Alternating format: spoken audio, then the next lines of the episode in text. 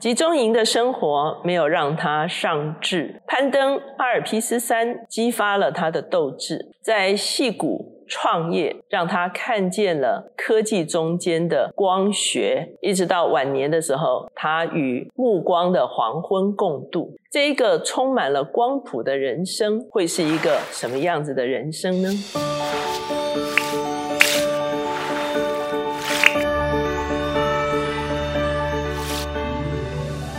大家好，我是乔美伦老师，每周一次在乔氏书房和大家见面。今天我们的单元是天书橱窗，今天我们所要介绍的这本书叫做《永恒之光》。这本书的作者叫做侯约翰，他有一个非常奇特的背景。他是中国内地会宣教士的儿子，所以他的童年呢，其实是在中国的北方度过的一个童年。甚至他也因为啊日军占领华北，以至于所有的宣教士的子女有很长的一段时间，他们度过了集中营的岁月，一直到他回到英国读剑桥，尝试带领一头大象和一个团队攀越阿尔卑斯山。最后，他来到美国戏谷哈，做一个工程师之外，他最后自己创业哈。所以呢，其实他用他的人生是一个光谱的人生，也就是说，各种不从色彩所组成的人生，来描述他的一生的历练。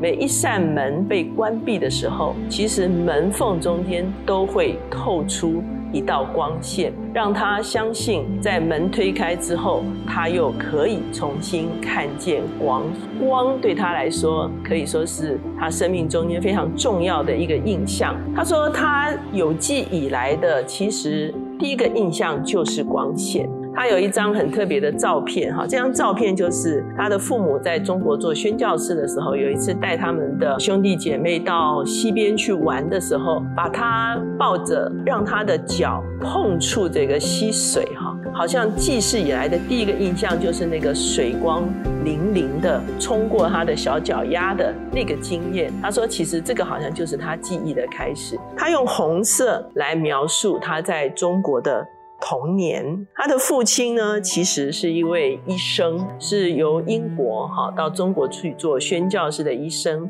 那个时候他们在山西的平阳府，他们有一共有六个孩子。可是他的父母除了医疗宣教之外呢，非常喜爱大自然，常常带着孩子上山下海哈。所以他从童年开始就对大自然有一个啊很深的体会。到了中国内战的时候，他们搬到了山东哈，在山东呢有一个。师林小学哈，其实就是宣教士的孩子的学校。第二代的宣教士，他们都会提到他们在这个小学的经历。在一九四零年的时候，他的父母被调到兰州去。其实读很多这个内地会宣教士的传记哈，其实呢，兰州医院也是一个非常重要的宣教站哈。他的父母当时候就被调到这个兰州的这个宣教医院去，就跟孩子分离哈。可是这个时候刚好就是日本人占领了山东的时候，一九四一年的时候，整个宣教师的小学全体连老师带学生通通进了集中营，这段时间就成了他童年不可磨灭的一段记忆。很特别的，我们知道有一个这个所谓火战车这个电影哈，它里面有一个作者哈，就是这个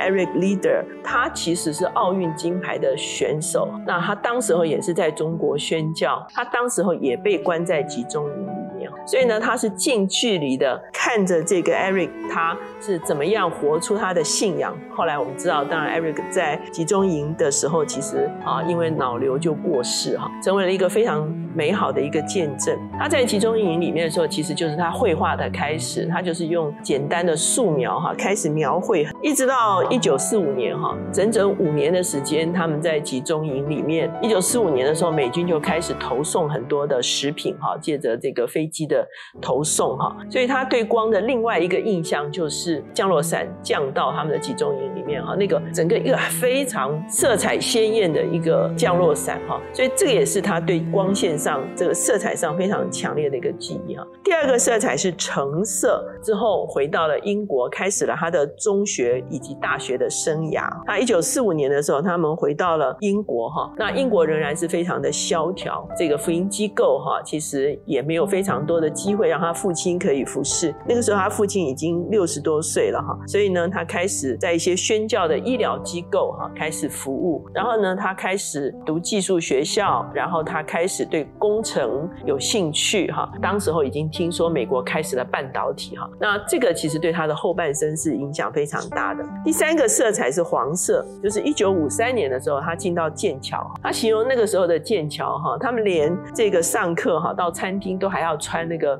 袍子哈，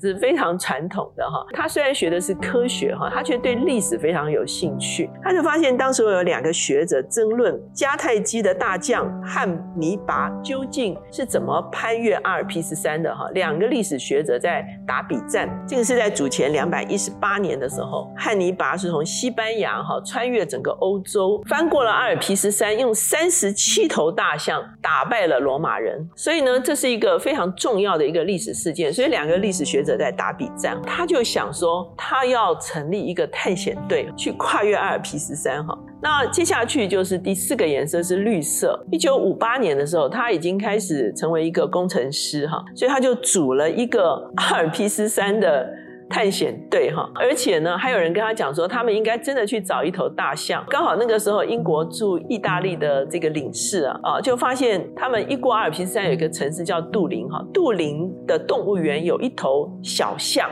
叫金宝，而且这条小这头小象精力旺盛，所以他们就把金宝运到了欧欧陆。一九五九年，他们一共九个成员哈，用了十二天，他们就跨越了整个阿尔卑斯山，他们经历了风暴。经历了各种奇特的地形，然后队员有各种不同的意见哈，然后到最后是所有各地世界各地的媒体都跑来报道，所以呢，他们最后来到杜林的时候受到欢迎，热烈欢迎哈，他骑在这个小象金宝的身上就走进杜林哈，成了一个历史的画面哈，所以他非常舍不得这只小象，因为他们已经养成了这个革命情感，所以他们每五年他们就带家人重返啊，结婚就带太太，生小孩就。带小孩，甚至呢，到了二零一四年呢，他已经八十二岁了，孙女三岁哈，他们全家又回到阿尔卑斯山。第五个颜色是蓝色，就是一九六零年的时候，他来到美国，他开始在戏谷。找工作哈，那在找工作之前，他首先遇到了一群音乐人。这群音乐人定期聚会，当时候是披头士最流行的时候哈，所以呢，他们也批评政治哈，他们喝咖啡就在戏谷哈，他开始进入这样的生活。所以他后来呢，还甚至啊，乐队里面有一个人其实就是后来 Intel 的创办人。最后呢，他进到惠普哈，成为工程师，因为他自己也是一个很喜欢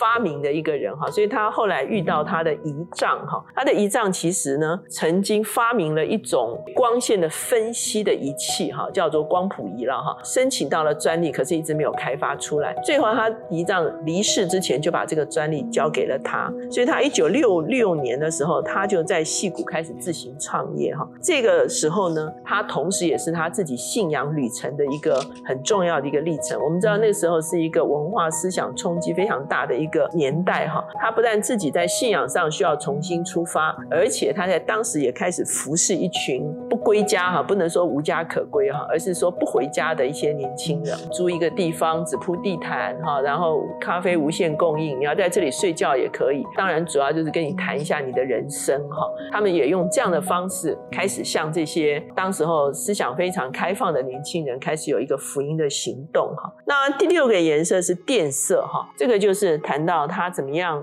啊，遇见他的妻子，他的妻子其实是一个护士哈，可是他的妻子也是一个探索人生的人，所以他妻子在曾经有一段时间就去到瑞士，有一个薛华博士哈，他到那个地方有个庇护所，就是非常多的年轻人想要呃用新形态的方式探索信仰哈，就到薛华博士那边去哈。那他的这个妻子也是曾经去过那边，后来他们回来，他们结婚之后，那生了一男一女哈，全家非常喜欢户外生活哈，一直到一九八七年他的妻子过。是哈，他非常的痛苦，他的孩子陪他走过了这个阴影。最后一个颜色是紫色，发展他的艺术生涯。在一九九一年的时候，他遇见了他的第二任妻子 Lucy 哈。那 Lucy 其实是一个诗人。而且是一个丧偶哈，就是他的先生过世哈，大他四岁哈，他们就开始沟通哈，最后他们两个一九九一年的时候，他们就进入婚姻哈。那他二零一四年的时候就把他的这一个光谱的这一个公司卖掉哈，他们搬到海边去居住，然后呢，他绘画，他从集中营起就开始素描哈，然后呢，他太太出诗集，他开画展哈。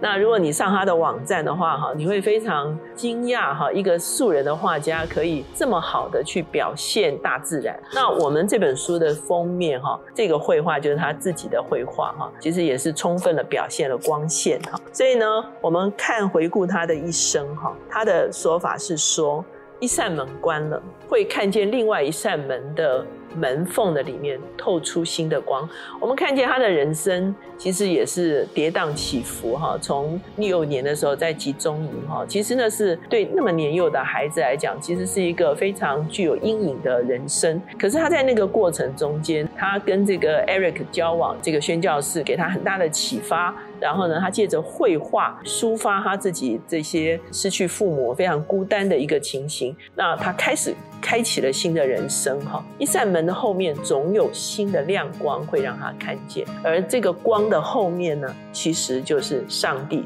对他一生的引导。我们看见这个作者，他一生都对光非常有兴趣哈，甚至他开的公司啊都跟光有关系。那我们也知道耶稣是真光，那我们其实是要来为光做见证。那这个作者用他的一生表明他对光的一个了解，甚至欣赏，甚至是研究，他也。看见他心中的永恒的光，就是上帝的光，让我们在这个季节也能够成为光的见证人。所以，把这一本书《永恒之光》推荐给大家。